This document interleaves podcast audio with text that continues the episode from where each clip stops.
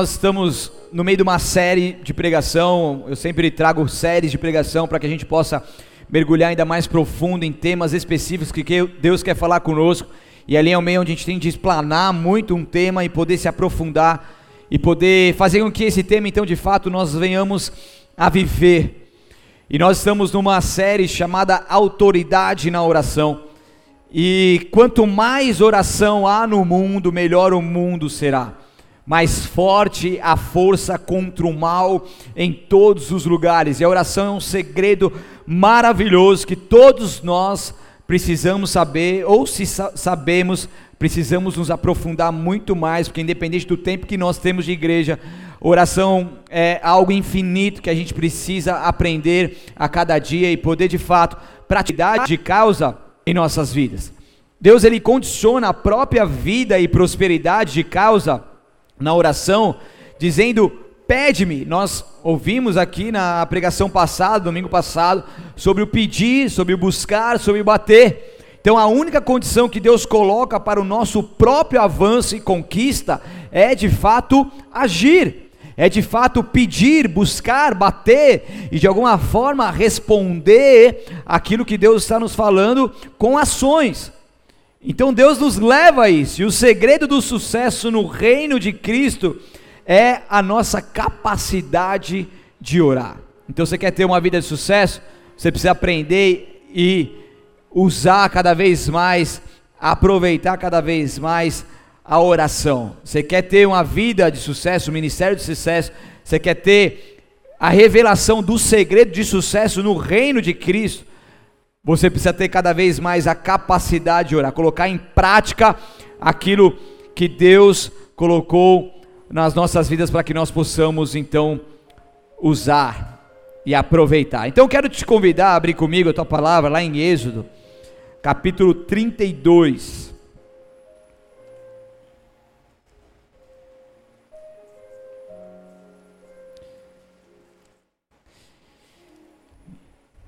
E hoje Deus traz uma palavra de confronto para todos nós. Diga aleluia. Lá em Êxodo, capítulo 32, versículo 1, a palavra de Deus diz assim: Quando o povo viu que Moisés demorava a descer do monte, reuniu-se ao redor de Arão e disse: Tome uma providência, faça para nós deuses que nos guiem. Não sabemos o que aconteceu com esse Moisés que nos trouxe da terra do Egito para cá? Arão respondeu: Tirem as argolas de ouro das orelhas de suas mulheres e de seus filhos e filhas e tragam-nas para mim. Todos tiraram as argolas de ouro e as levaram a Arão. Ele recebeu o ouro, derreteu e trabalhou nele, dando-lhe a forma de um bezerro. Quando o povo viu o bezerro, começou a exclamar: Ó Israel, esses são os deuses que o tiraram da terra do Egito. Verso 5 diz: Percebendo o entusiasmo do povo, Arão construiu o altar diante do bezerro e anunciou: Amanhã haverá uma festa para o Senhor. Na manhã seguinte, o povo se levantou cedo para apresentar holocaustos e ofertas de paz. Depois, todos comeram e beberam e se entregaram à farra.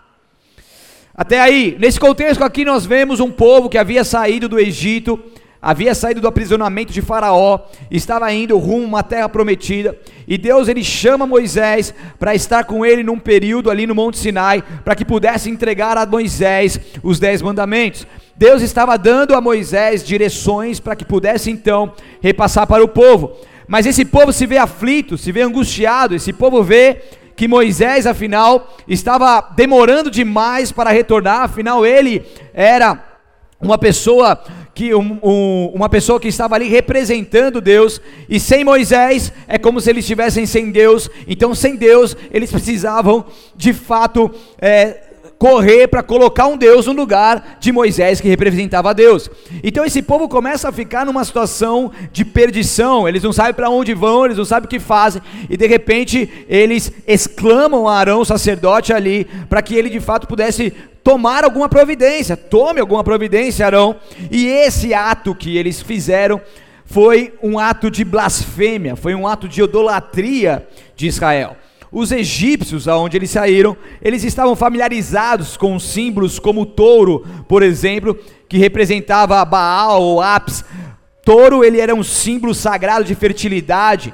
Também existiam outros animais ali, mas bezerro era um animal novo que estava sendo criado por esse povo que se que se dizia ali um povo que estava levantando um, um, um, um Deus deles para poder adorá-lo. E ali eles fazem uma mistura entre Deus, bezerro, com Senhor, com S maiúsculo. E eles acharam então natural produzir um bezerro que representasse Deus, porque afinal eles precisavam de alguma coisa visível para ter um contato com Deus invisível. E ali, então, acontece que a ira do Senhor acende-se em furor, daí faz com que o Senhor declare que destruiria o povo que estava o ofendendo. O problema é que, mesmo nos dias de hoje, nós temos também trocado o nosso Deus por bezerro de ouro. E é nessa analogia que eu quero trabalhar com vocês aqui para a gente poder mergulhar profundo aqui e aprender um pouco mais sobre o que, que essa palavra, lá em Êxodo, lá no, no começo da Bíblia Sagrada, tem a ver com aquilo que nós estamos vivendo no dia de hoje. Como que eu posso pegar essa palavra de Deus, trazer para os meus dias e poder, então, aprender com tudo isso e não ser também mais uma pessoa que se renda a uma idolatria. Porque muitas pessoas acham que a idolatria é você pegar uma imagem e ficar ali adorando aquela imagem, ou entregando oferendas àquela imagem. Mas a idolatria, ela está quando nós colocamos algo acima de Deus. A idolatria pode ser para o nosso próprio corpo, por exemplo, pode ser o dinheiro, pode ser para nossa família, pode ser por um bem material, pode ser por coisas que nós estamos conquistando, diversas outras coisas. A partir do momento que eu coloco algo acima de Deus, eu estou caindo em idolatria. E ali então, a ira de Deus se acendeu. E aqui nós precisamos entender se de fato nós estamos também trocando uma adoração que deve ser exclusiva a Deus, uma confiança que deve ser exclusiva nele, uma uma uma proximidade, um relacionamento que deve ser exclusivo com ele, por coisas como um bezerro de ouro. Quando não esperamos a resposta de Deus de nossas orações e nos rendemos a fazer do próprio jeito, por exemplo, isso é adorar um bezerro de ouro. Aquele povo estava falando que Moisés estava demorando demais. E angustiado, não querendo esperar mais Moisés, eles tomam uma providência. Eles agem na sua carne, eles resolvem do seu próprio jeito. E quando nós fazemos isso, nós também levantamos bezerro de ouro para adoração. Quando os solteiros clamam por um futuro cônjuge, mas cansados de esperar se rendem a braços alheios, isso é também como construir um bezerro de ouro, quando as pessoas se corrompem com o dinheiro fácil, porque não teve fé o suficiente para receber a provisão de Deus, porque deixou de acreditar na promessa de Deus, porque deixou de confiar a sua vida e a sua família em Deus e se rende à corrupção, isso é uma adoração a esse bezerro. Então nós adoramos o bezerro de ouro quando nós trocamos a vontade plena de Deus pela vontade permissiva. Então, Deus ele tem algo maravilhoso para nós. Deus ele tem coisas grandes e poderosas para que nós possamos viver nessa terra. Mas muitas vezes, por por cair em tentação, por ser ansioso demais, por achar que Deus ele tem o esquema fast food de respostas de oração, nós entramos na carne, quando nós entramos na carne, nós estamos como o povo de Israel que não soube esperar o tempo determinado, que não soube esperar o tempo de Deus e se rendeu a levantar algo feito pelas suas próprias mãos. Esse era um povo que vivia no Egito. Esse era um povo que havia tido suas quedas já por idolatria. Deus ele chamava a atenção daquele povo por diversas vezes. Eles adoraram também muitos deuses egípcios. Mas Deus os tinha retirado daquele lugar, daquele lugar de adoração, de idolatria. Deus havia retirado aquele lugar do jugo da escravidão, aonde Faraó os dominava. E Deus havia então dado a eles uma promessa, Deus havia tirado eles dali para levá-los para uma terra prometida. Então eles estavam ali vivendo coisas que Deus prometeu há, há anos, muitos anos atrás. E Deus então estava ali levantando o seu povo para viver algo específico que ele tem para esse povo. Então eles saíram do Egito, mas os seus corações permaneceram ali. Seus corações ainda estavam enraizados no desejo por uma imagem visível para adorar. Havia passado apenas alguns dias que Moisés não estava mais ali, mas eles de fato já clamaram por uma imagem visível para adorar. Muitas vezes nós saímos do mundo, mas o mundo não saiu de nós. Muitas vezes nós saímos do Egito e da sua influência, do, do, Egito físico, mas a influência do Egito não saiu de nós. Esse povo se havia, saído do lugar físico aonde moravam no jugo de escravidão de Faraó. O lugar físico do Egito já não fazia mais parte da vida deles. Eles saíram, eles tinham acabado de viver uma experiência maravilhosa. As dez pragas vieram sobre o povo. E ali Deus foi glorificado e o povo hebreu ali intocável. Teve a Páscoa, aonde o sangue do cordeiro ali nos umbrais das casas fez com que o espírito da morte não entrasse sobre o povo. Era um povo separado, era um povo escolhido. Era um povo que estava guardado pelo Senhor. E de repente, quando ele sai, vem o faraó e seu exército para trás de, atrás deles. E de repente eles veem o mar se abrindo, eles passam a seco, e quando eles passam, o mar fecha, e o povo do, de Faraó e o seu exército morre na sua frente. Eles estavam fora do Egito, mas muitas vezes ainda praticavam coisas como no Egito. Entenda uma coisa: Deus nos retirou das trevas e nos colocou na luz, e quando a luz vem, ela tem que iluminar todo o nosso corpo, a nossa alma e o nosso espírito. Essa luz tem de fato trazer sobre nós uma metamorfose. Tem que haver dentro de nós uma transformação genuína, e nós precisamos buscar isso todos os dias. Porque muitas vezes nós largamos as, as amizades que não nos agradam mais, que não fazem mais parte da vontade de Deus. Muitas vezes largamos os vícios, largamos alguns pecados mas a nossa mente continua pecando, a nossa vida continua sendo uma vida pecaminosa que desagrada a Deus, e a gente não recebe essa metamorfose. Metamorfose quer dizer uma forma nova vinda diretamente de Deus, ou seja, Deus retira de nós uma forma que era mundana, Ele joga fora e agora Ele traz uma metamorfose, Ele traz uma nova forma, aonde nós somos inseridos nessa forma e nós não pertencemos mais ao mundo, nós não somos mais enraizados no mundo, nós não temos mais um mundanismo nos atraindo e influenciando a nossa vida, mas agora nós passamos a ter acesso ao trono da graça, somos enxertados na vida verdadeira, somos então recebidos ali os nutrientes dos céus e passamos a ter o poder e a glória que vem do Espírito Santo de Deus. E aí gente sai do Egito e o Egito sai de nós. E a gente de fato é liberto. Deus ele tem esse processo, ele vai nos libertando, mas nós precisamos viver. Viver de fato essa, essa vida, essa vida que agrada a Deus. Daí o povo fala: Poxa, Moisés está demorando demais. Arão, se vira aí, cara. Faz alguma coisa.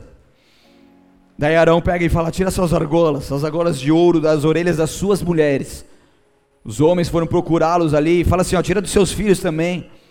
Tira das suas filhas. Quando eles saíram do Egito, eles tiveram a oportunidade de levar muito ouro, que esses ouros foram então usados depois para a construção do tabernáculo. Por isso você vê muito ouro sendo utilizado em vários utensílios do tabernáculo, é porque eles conseguiram levar do Egito esses ouros, e parte desse ouro que estava ali com, com as mulheres, com os filhos, também foi usado para a construção de um bezerro de ouro. As pessoas tiraram as argolas e, e, a palavra de Deus diz que todos fizeram isso. Ou seja, não, não houve algumas pessoas, não, não, vamos esperar Moisés. Não, parece, me parece que todos estavam ali sobre uma influência egípcia, fazendo coisas que era parte da sua vontade da carne. Talvez Arão esperava poder refrear o desejo do povo por meio de uma ordem como essa, de tirar as argolas das mulheres e dos filhos, mas a paixão desse povo não parava diante de coisa alguma. Eles estavam decididos, e de repente, uma festa que deveria ser exclusiva ao Senhor, a adoração que deveria ser exclusiva a Deus, foi substituída por um bezerro de ouro. E ainda Arão agravou a ofensa e edifica ele mesmo um altar em frente a esse bezerro. Daí fez besteira de vez. Porque era vão para eles dizerem que em realidade estavam adorando ao Senhor. Porque eles não estavam adorando o Senhor nenhum, eles estavam adorando seus próprios desejos. Porque essa idolatria ela envolve sensualidade, aqui fala sobre farra, orgias e todas as coisas mais, onde esses deuses recebem adoração através disso. E daí que acontece? Lá em Êxodo capítulo 32, versículo 7, agora, por favor. Êxodo 32, versículo 7. 7 ao 14 diz assim: O Senhor disse a Moisés: Rápido, desça do monte. Seu povo que você tirou da terra do Egito se corrompeu como se desviaram depressa do caminho que eu lhes havia ordenado, derreteram ouro e fizeram bezerro, curvaram-se diante dele e lhes ofereceram sacrifício, dizem: Ó Israel, esses são os seus deuses que o tiraram da terra do Egito. Então o Senhor declarou: Vi como este povo é teimoso e rebelde, agora fique de lado, e eu lançarei contra eles minha ira ardente, e eu os destruirei. Depois farei de você, Moisés, uma, uma, uma grande nação Verso 11 diz: Moisés, porém, tentou apaziguar o Senhor, seu Deus. Ó Senhor, exclamou ele, porque estás tão irado com o teu próprio povo, que tiraste do Egito com tão grande poder e mão forte?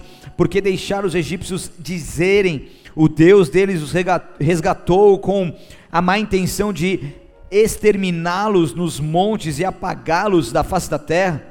Deixa de lado tua ira ardente, arrepende-te quanto a, este, a esta calamidade terrível que ameaçaste enviar sobre o teu povo. Lembra-te dos teus servos Abraão, Isaac e Jacó. Assumiste um compromisso com eles por meio de juramento, dizendo: Tornarei seus descendentes tão numerosos quanto as estrelas do céu. Eu lhes darei toda esta terra que lhes prometi, e eles as possuirão. E no verso 14 diz que então o Senhor se arrependeu da calamidade terrível que havia ameaçado de enviar sobre o seu povo até aí. Então aqui, Deus desperta Moisés e fala: Moisés, rápido, você tem que voltar. Esse povo desviou depressa demais do caminho. Agora não vai ter jeito, eu vou destruir, eu vou, eu vou mandar minha, minha, minha ira ardente. Mas de repente Moisés entra em intercessão.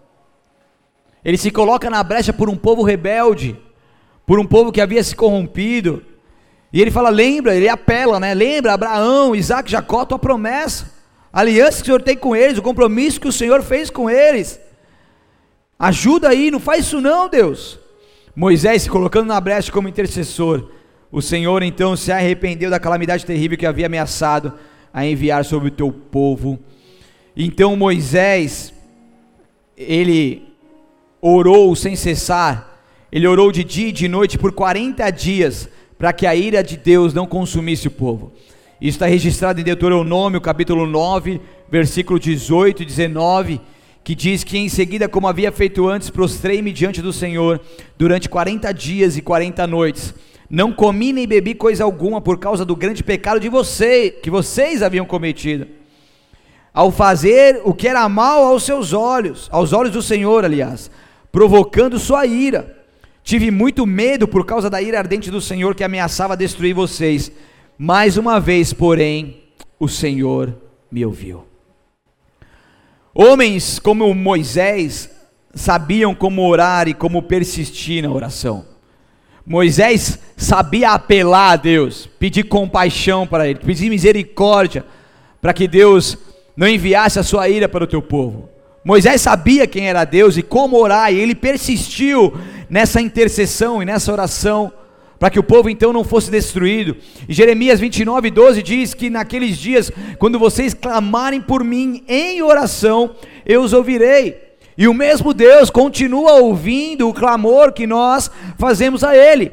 E quando nós oramos, quando as coisas estão difíceis, quando nós oramos, independente das circunstâncias, quando nós clamamos ao nosso Deus, você tenha certeza que existe um Deus que te ouve. Existe um trono da graça acessível, existe uma presença maravilhosa da parte de Deus, que ela está disponível a todos nós, que se manifesta em nossas vidas por meio desse Deus maravilhoso que nos ouve. E Deus, ele estava prestes a destruir toda a nação por causa do seu pecado, porém Moisés intercedeu, Moisés implorou por misericórdia. Entenda uma coisa, mesmo que você tenha se perdido ao bezerro de ouro da vida, que agora que você entende um pouco mais sobre o quanto que nós podemos fazer uma analogia nos dias de hoje, quanto esse bezerro de ouro, existem pessoas nesse exato momento clamando por você, intercedendo pela sua vida, para que você seja despertado de todo qualquer engano e viva uma vida plena com Ele. Existem intercessores levantados dos quatro cantos dessa terra que oram incansavelmente por mim e por você, todos os dias, porque nós somos pessoas vulneráveis a também cair em tentação, nós somos vulneráveis a também agir com a nossa própria força, ao não vermos coisas físicas ali aos nossos olhos e nos perdemos aos bezerros de ouro.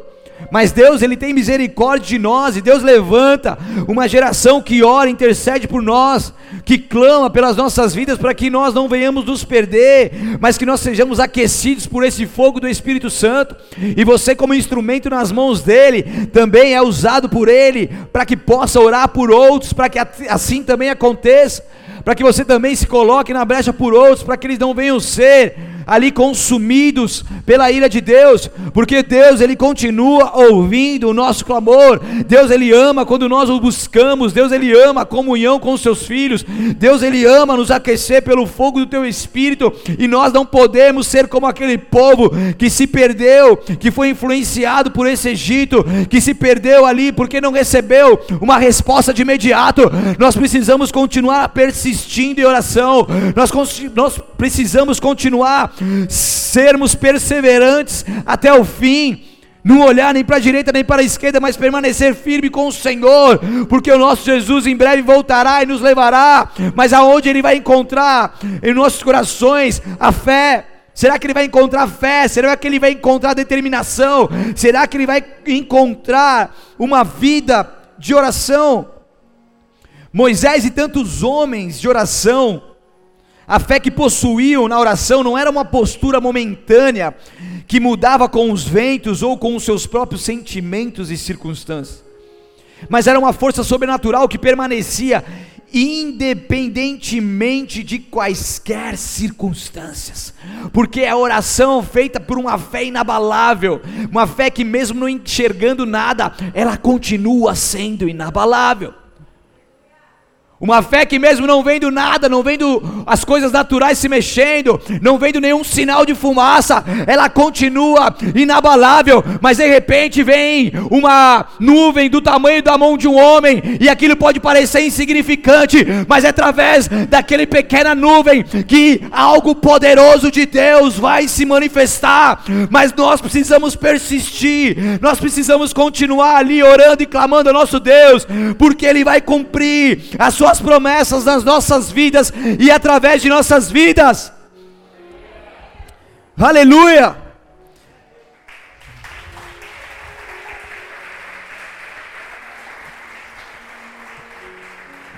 Deus ele está com os seus ouvidos sempre abertos ao clamor dos seus filhos. Deus ele tem prazer em fazer o que foi pedido a ele, segundo a sua vontade. Em Salmos capítulo 34, versículo 17 diz: "O Senhor ouve os justos quando clamam por socorro, Ele os livra de todas as suas angústias. O Senhor ouve os justos quando clamam por socorro. Ele é nosso socorro bem presente no dia da angústia. Para quem você tem clamado por socorro quando as coisas apertam? No ombro de quem você tem chorado? Quem você tem buscado? O que, que você tem feito? É o nosso Deus que nos livra de todas as nossas angústias. E eu disse todas, na verdade eu não, a palavra de Deus diz todas. Deus ele não rejeita a oração do justo. E a oração do justo, como nós já vimos aqui, ela é poderosa e eficaz. Ela pode muito em seus efeitos. Ela cumpre o teu propósito. E a gente não precisa se perder em idolatria. A gente não precisa se perder em angústias. A gente não precisa se perder na falta de fé e se render aos bezerros de ouro. Deus ele nos chama para ter uma exclusividade com Ele. Maldito é o homem que confia no homem, maldito é um homem que coloca no homem uma confiança que deve ser exclusivamente de Deus. Muitas vezes nós estamos confiando mais em pessoas, em promessas feitas por pessoas, na conta bancária, numa conquista, num plano, num trabalho, e deixamos de confiar exclusivamente em Deus. Tudo que fica acima de Deus é como um bezerro de ouro que está sendo idolatrado. Vocês estão comigo? Daí esses dias uma, uma intercessora me enviou uma mensagem preocupada comigo, que me achou triste num culto de quinta. E lógico que existem momentos que eu me entristeço. Moisés ele ficou triste e irado ao ver o seu povo se perdendo. Essa ira tamanha que o fez jogar no chão as tábuas dos dez mandamentos que Deus havia acabado de dar. A ira era tamanha que ele despedaçou essas tábuas no chão. Imagine a responsabilidade deste homem perante Deus de conduzir o povo a uma terra prometida que nem ele mesmo sabia como de fato isso aconteceria. Imagine como estava o seu coração ao seu retirar para estar com Deus e ao voltar se deparar com essa bagunça, com essa farra, com um bezerro de ouro, com o altar na frente. Moisés estava muito triste. E nós, como líderes, também nos entristecemos quando os nossos liderados se rendem e vão adorar o bezerro de ouro. Me entristeço quando vejo uma pessoa miando como um gatinho, sendo que podia rugir como um leão e viver a sua essência. Me entristeço quando eu vejo o povo desanimado e dando desculpa para vir à igreja, cumprir o seu compromisso ou ajudar o próximo. Me entristeço quando os que estão, mais ou menos, vêm só em dia de escala para cumprir um compromisso. Quando as pessoas não têm compromisso com a leitura da palavra, com esforço por uma vida de santidade e oração. Eu me entristeço quando as pessoas deixam de priorizar a Deus e a sua vontade para viverem um egocentrismo, quando as pessoas não desfrutam de uma vida de autoridade na oração. Porque, como diz uma frase, aquele que é ocupado demais para orar será ocupado demais para ter a vida santa. Então, não troque a sua vida plena com Deus nessa terra por um bezerro de ouro. Quando nós temos essa responsabilidade em nossas vidas, o que, que a gente está fazendo com ela? Eu tenho uma responsabilidade perante Deus, eu vou dar a minha vida, vou desgastar a minha vida em prol desse rebanho que Deus me deu a confiança para poder cuidar. E eu vou orar por vocês, eu vou interceder por vocês. E quando eu ver situações como essa, eu vou me entristecer por vocês.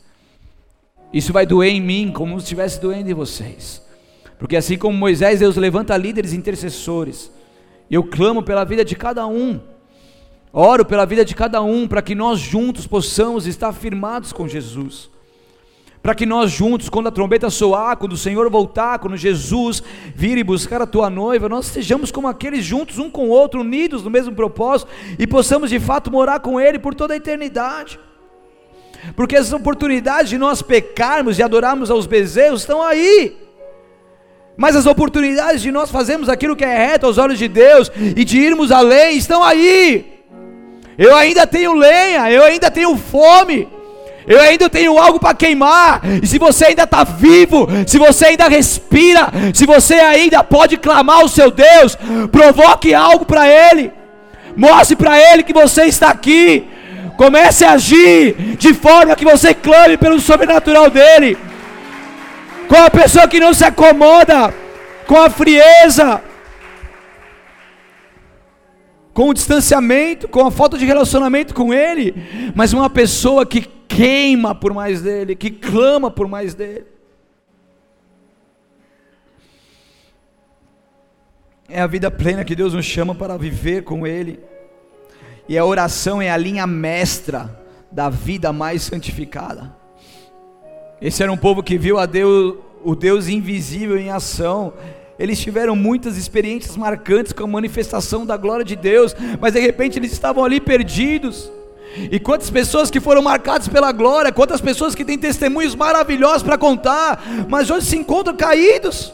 Hoje se encontram frios, hoje se encontram sem motivação para orar. Vamos orar, o cara não consegue orar mais. Vamos jejuar, ah, que droga, de novo jejum. Vamos fazer uma ação lá, ah, não quero. E ficam acomodados demais num sofá grudado, incrustado. E Deus não nos chamou para isso. Deus não nos chamou para o evangelho de conforto, porque o evangelho de Deus ele é desconfortante. E se eu tiver confortante, eu não estou no centro do evangelho de Deus. Eu preciso estar desconfortável. Eu preciso estar desconfortável. E quando isso acontece, Deus nos leva, nos leva a viver aquilo que Ele tem para nós. Porque muitas vezes nós nos acomodamos mas Deus não quer buscar uma igreja acomodada. Deus não quer buscar uma noiva que não se importa mais em estar ornada. Deus não quer buscar uma noiva que não se importa mais em se arrumar, que não se importa mais em santificar, que deixou a sua lamparina apagar. Deus não vai buscar essa noiva. Deus quer buscar a noiva que se prepara todos os dias, que acorda todos os dias, se preparando como a noiva de Cristo, que acorda todos os dias com o desejo de estar cada vez mais mais próximo dEle.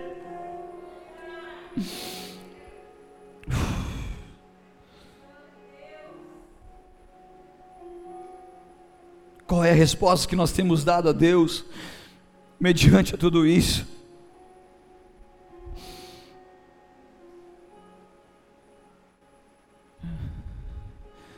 Se uma pequena porcentagem entendesse essa importância e aplicasse isso na sua vida, as coisas seriam muito diferentes para muita gente, para essa cidade, para essa nação. Mas muitas vezes somos levados uma força maligna que nos impede de irmos além pelos nossos próprios desejos e pensamentos. Mas Deus está nos chamando de volta para ouvirmos apenas a tua voz como filhos, sairmos correndo daquilo que Ele tem para nós.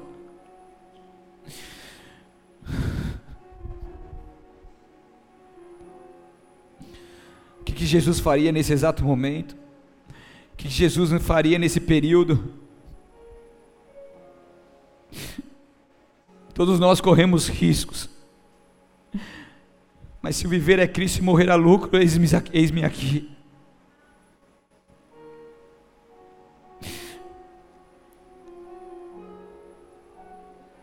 Deus, Ele te ama tanto. Ah, se você soubesse o quanto que ele tem saudade de você. Oh. Como ele sente falta desse apenas cinco minutos de sobra que você tem dado a ele. Ele quer se manifestar na sua vida como nunca. Ele quer se envolver em você, ele quer se envolver com a presença maravilhosa dele na sua vida. Deus, Ele te chama para mais perto. Deus te chama para ser um com Ele, Deus te chama para ter uma força tão sobrenatural dele, ao ponto da influência do Egito não ter mais poder sobre você. Deus te chama para tão perto, para o ponto de você não ficar mais com medo ou questionar sobre as respostas aparentemente não respondidas no teu tempo. Deus te chama para mais perto para você se conectar com o seu Kairos. com seu Kairos, porque quando nós entramos nessa atmosfera de Kairos, a gente não se perde, a gente não para no meio do caminho, a gente tem uma fé inabalável.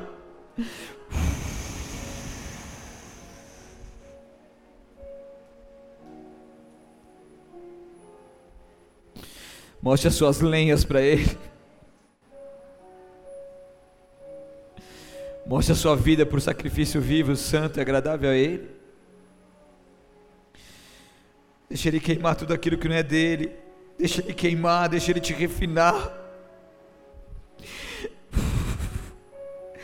Oh, clama a mim, responder-te-ei, anunciar-te-ei coisas grandes e ocultas que não conheces.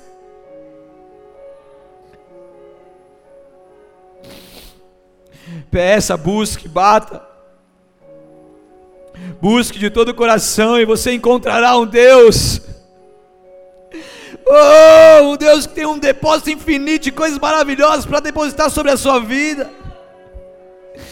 Oh, mas se você não romper isso, você vai ser só um espectador e Deus está te chamando para ir além. Oh, Deus está te chamando para ir além.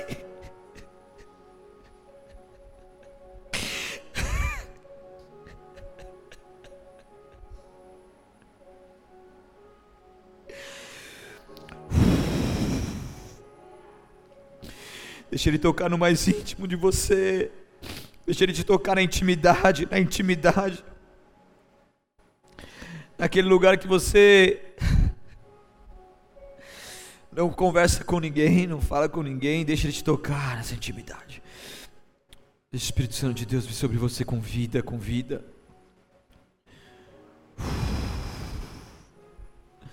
Ele te ama, Ele te ama, Ele te ama, Ele te ama. Ele te ama.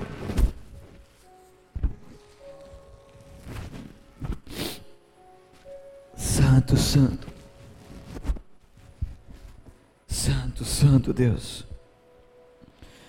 Tu és grande, Tu és poderoso, Deus.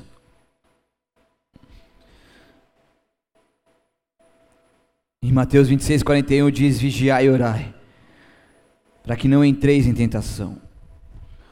O espírito, na verdade, está pronto, mas a carne é fraca. Deus ele não pode realizar sua obra em nós quando elevamos qualquer pessoa ou coisa acima dele. Derrube os falsos deuses que estão na frente de Deus na sua vida. Em Efésios 3, 20 e 21 diz que toda a glória seja dada a Deus que, por seu grandioso poder que atua em nós, é capaz de realizar infinitamente mais do que poderíamos pedir ou imaginar. A Ele seja a glória na igreja em Cristo Jesus, por meio de todas as gerações, para todos sempre. Amém. Um Deus que quer realizar infinitamente mais do que você pede ou imagina. Um Deus que vai além das suas expectativas. Um Deus que vai além numa vida poderosa de oração e na autoridade da oração que você pode de fato viver. Deus ouviu as orações de Moisés, lhes deu, lhe deu os dez mandamentos de novo e conduziu o povo até a terra da promessa. E a mensagem que fica nessa noite: não troque a sua vida com Deus por uma idolatria ou um bezerro de ouro. Alegrem-se em nossa esperança, sejam pacientes nas dificuldades. Em Romanos 12, 2 diz isso e termina falando: não parem de orar. Não parem de orar. Feche seus olhos, abaixe sua cabeça. Não pare de orar.